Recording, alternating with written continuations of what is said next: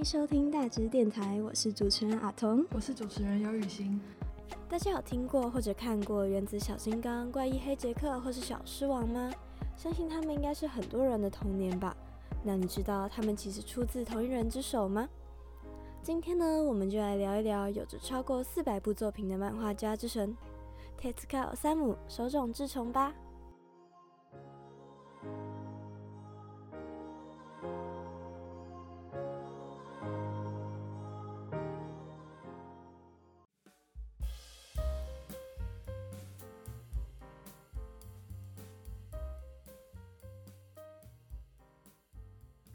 手冢治虫的本名叫做手冢治，一九二八年时在日本大阪出生。至于他笔名为什么叫做手冢治虫呢？那是因为他从小就喜欢昆虫。而在日文中啊，osamu 也就是治虫这两个字和步行虫 osamushi 谐音，所以呢，从一九三九年之后，大家常听到的名字手冢治虫开始出现在了漫画界。而他的本名手冢治则是用于他医学层面的发展。嗯？你可能会想说，医学他不是漫画家吗？我跟你说，他可是有医学博士学位的，在医学界成博士，又在漫画界成神，根本就是斜杠大王嘛。其实手冢治虫就读医学学校，并不是因为有什么崇高的理想啊，而是因为当时的日本正处于战争时期。他自己说过，我志愿当军医，并不是因为有什么抱负，而是因为军医大多都是士官待遇，很威风。而且就算啊被派到战地，也不会在前线，只要在后方的帐篷里为伤兵诊疗就好了。我心中一点也没有为太平洋战争效力啊、为国牺牲奉献的念头，因此上大学时选择了医学，一边读书一边连载小马日记。开始呢，手冢治虫踏上了他真正开始的漫画职业人生。虽然说是正式开始，但其实他从国小甚至是更早之前就已经有接触过相关的事物了。他的爷爷会让他在自己的法律书上面画翻页动画。翻页动画是什么呢？就是用一张张连续动作的图啊叠在一起后，经由快速翻页，产生像是动画一样的效果。而他的爸爸因为是业余摄影师，所以家中有台放映机，常会播放迪士尼米老鼠给小朋友们看。他的妈妈则常带着他到离家不远的宝冢剧场看歌剧，带给他很多对音乐和戏剧的欣赏经验。宝冢剧场呢，是以男装丽人和少女歌剧闻名，里面的演员全部都是女生哦。这些童年经历啊，也是手冢治虫成为漫画家的助力之一。在小学的时候，手冢治虫就自办了杂志《世界万有科学体系》。他的老师倡导自由作文教学，提升了他编故事和写故事的能力。到了中学，因为战争的关系，学校中例行军事教育，这对于不善运动的手冢治虫来说根本就是灾难。幸运的是，美术老师冈道吉良很欣赏他的漫画天分，所以把他安排进了美术班进行创作，并给予非常多的鼓励。在他被其他老师责备玩物丧志的时候呢，会帮忙辩护。曾对他说：“不论如何，你都不可以放弃画漫画。”在手冢治虫的成神之路上，冈岛老师是极大的推手。在中学期间，他还完成了很多作品，与同学成立了动物同好会，并推出了新杂志《动物的世界》。初二时呢，用水彩绘制了原色甲虫图谱，内容介绍了约三百多种的甲虫，并且是依照实际大小绘图，甚至在挑不出想要的红色的时候呢，刺破手指，用自己的血上色。隔年又出了第二集，介绍了另外两百多种的甲虫。手冢治虫在这两个作品里面啊，制作十分精细，程度已经和小学的世界万有科学体系差距非常大了。初三时呢，又出了新杂志《昆虫的世界》，内容除了介绍昆虫之外啊，手冢治虫还在上面刊登了自己画的漫画，结果大受同学欢迎。原因却不是因为主题昆虫，而是他画的漫画。同学们的支持和期待下一期的心情，让他更卖力的绘制漫画，但难免有灵感枯竭的时候，所以手冢治虫啊就想到要去多看一点书，从别人的故事里面激发灵感。好在他的爸爸也是个文艺青年啊，有非常多的藏书在家里。当自家爸爸在前线打仗的时候啊，他就偷窝在他的书房里面看书。甚至为了买自己想看的书啊，把爸爸爸非常宝贝的相机卖掉。初三这段时间啊，因为战争加剧，学生们也被征召去协助后勤，称为勤劳动员。手冢治虫也被派到了工厂工作，同时继续画漫画。这次的作品呢，是以胡子老爹为主角的长篇漫画，但没有办法贴在工厂给大家看，可能会惹得指导官生气。于是他的同学就提议说：“你可以把漫画贴在厕所啊，这样就不会被发现。”于是呢，厕所漫画长篇连载就这样开始了。那我们到这边先来补充一下这时期的学制。在这个时候的日本呢，中学是五年制的，之后可以选择进入旧制高中、大学预备科或者专科学校，三者都是三年制的，之后呢才能进入大学本科就读。手冢自从念了中学四年之后毕业，并不是因为学业特别优秀啊，或是怎么样的，而是因为当时军方希望能让学生们早点投入战场。一九四五年，美军对日本的轰炸越来越密集。手冢治虫依旧一边在工厂工作，一边画漫画。那时候啊，新闻传出了一个消息：大长篇动画电影《桃太郎海上神兵》即将上映。主要呢是以宣传国策、鼓舞民心的战争题材，在制作上非常的大手笔。可是由于上映的时间在东京大空袭之后，又因为战争被摧毁，所以看到这部作品的人并不是很多。但手冢治虫并没有错过这部大作啊，还重刷了非常非常多次。对于日本动画的进步十分感动，于是种下了想要制作动画的想法。他从家中翻出了爸爸买的动画胶卷，对着上面描图，画了一百多页之后呢，像小时候的翻页漫画那样翻动，纸上的事物便像动画一样播放。这时候呢，他也了解到他也可以做出真正的动画。让手冢治虫切身感受到战争的残酷呢，是同年的六月，大阪也遭受到了大轰炸。他所工作的工厂也受到了直接的攻击，投放的烧鱼弹穿过了防空洞的屋顶，在里面爆炸。躲进防空洞内的工人啊，和他的同学们无一幸免。而正在值班的卫兵手冢治虫，因为没有进到防空洞呢，所以逃过了一劫。当时电车被摧毁，非常担心家里的他，只好徒步走了三十几公里回去。一路上的惨状让他觉得自己仿佛身处地狱，而不是在日本。唯二庆幸的是，家里平安无事，自己也还活着。此时的经历啊，让手冢治虫痛恨战争，也学到了尊重生命。学校的工厂都去不了，他就待在家里，不断的画漫画。直到日本天皇宣布无条件投降时，他已经画了大概三千张的原稿。一九四六年，早已回到学校的手冢治虫向每日新闻总社的社长写信，说现在的漫画家没一个能看的，应该用新锐漫画家，也就是自己的漫画。如此狂妄的内容，当然没有收到回应。不过，他的邻居有位小姐在每日新闻工作，将他的漫画推荐给每日新闻旗下的少国民新闻，并开始连载了四格漫画，就是我们前面提到的小马日记，也是他终于正式踏入漫画业界，成为职业漫画家。但其实手冢治虫真正想画的是长篇漫画，于是，在前辈酒井希马的提携下，成为了前辈作品。新宝岛的作图担当，手冢治虫在新宝岛的漫画制作，对于漫画界有着无法形容的巨大影响。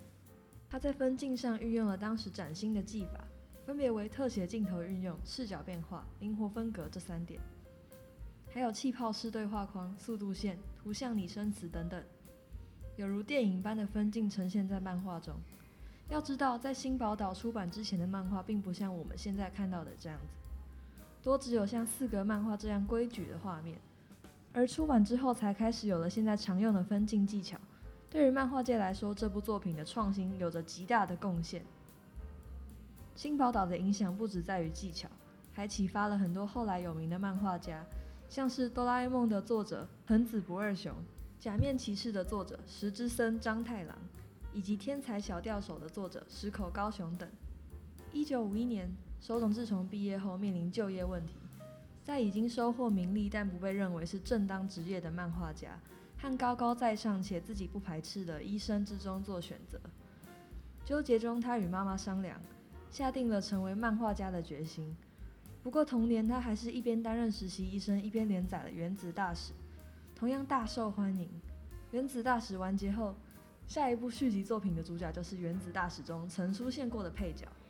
也是手冢治虫早期的代表作《原子小金刚》。隔年实习结束并考取医师执照后，便搬到东京。虽然手冢治虫是个高产漫画家，但不代表他会准时交稿，并不是他故意要拖稿的，只是因为同时连载数家出版社的作品，即便只睡了两三个小时，也不见得画得完。因此，常常上演各个出版社的编辑轮流盯着他赶稿，或是趁其他出版社编辑度孤时，把他带走，先画自己家的稿，类似的有趣的事情。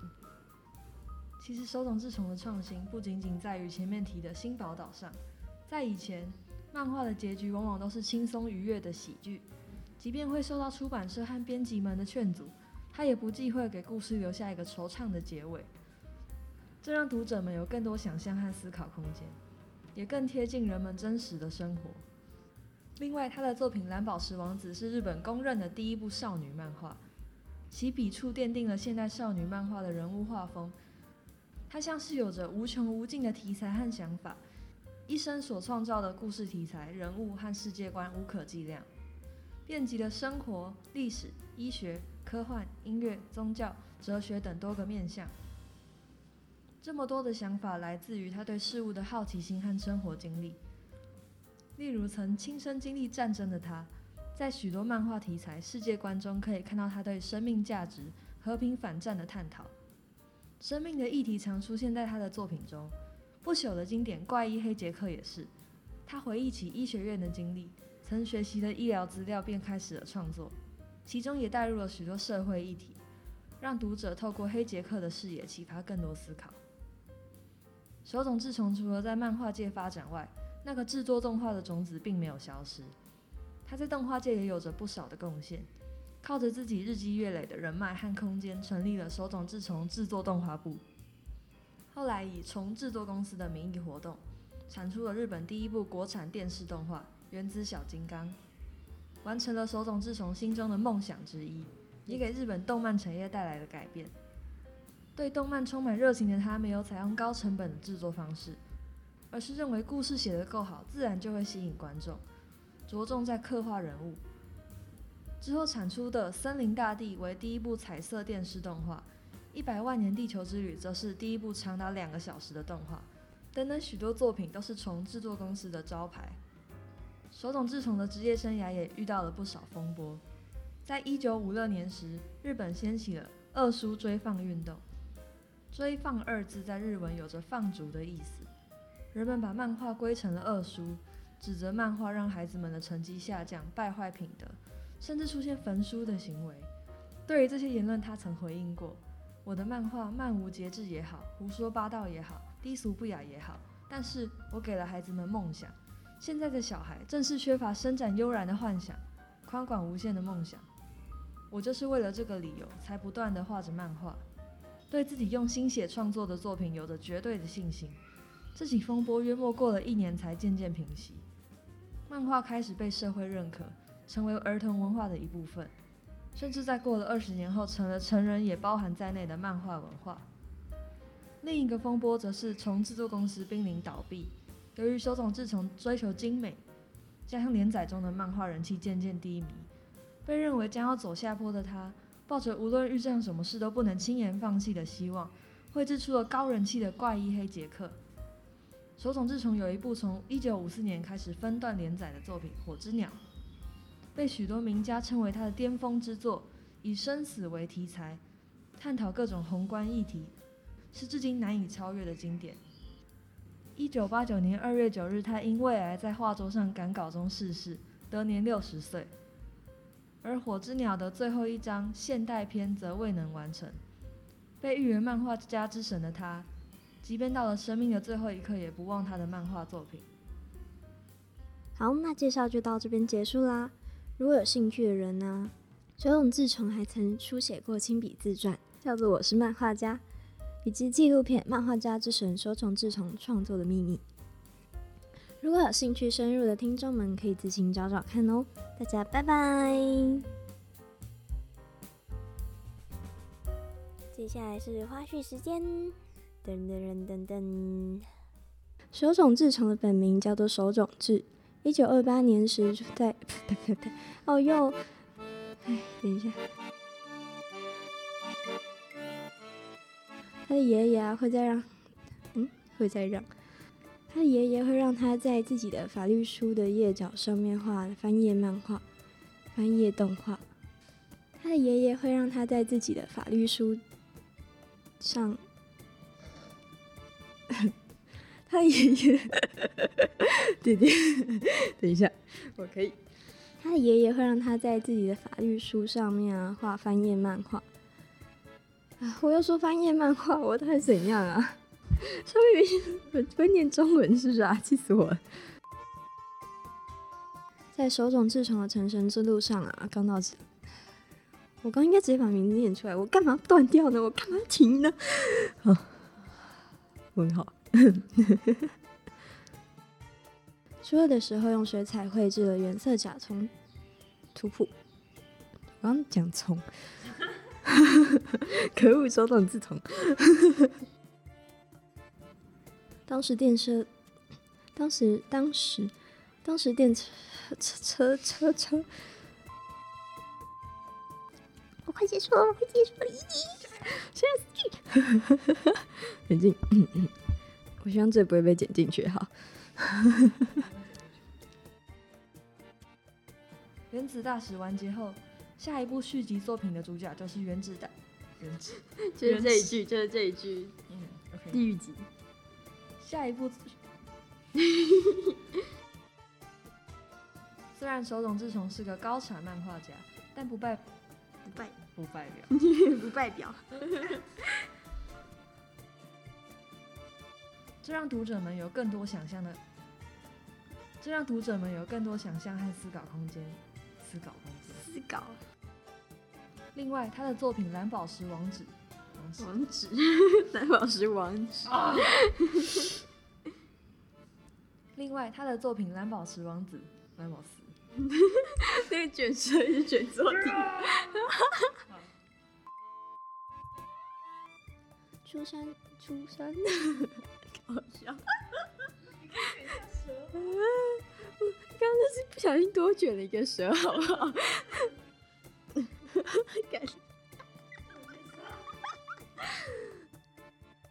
初三时呢，要出的出出出，出干可恶，好好笑啊！可恶，甚至为了买自己想看的书啊，把爸爸的把爸爸非常宝贝的相机卖掉。我如果有这种儿子，我一定直接揍死，好没有？开玩笑的啦，就剪花絮啊！乱讲乱讲，我等下被揍。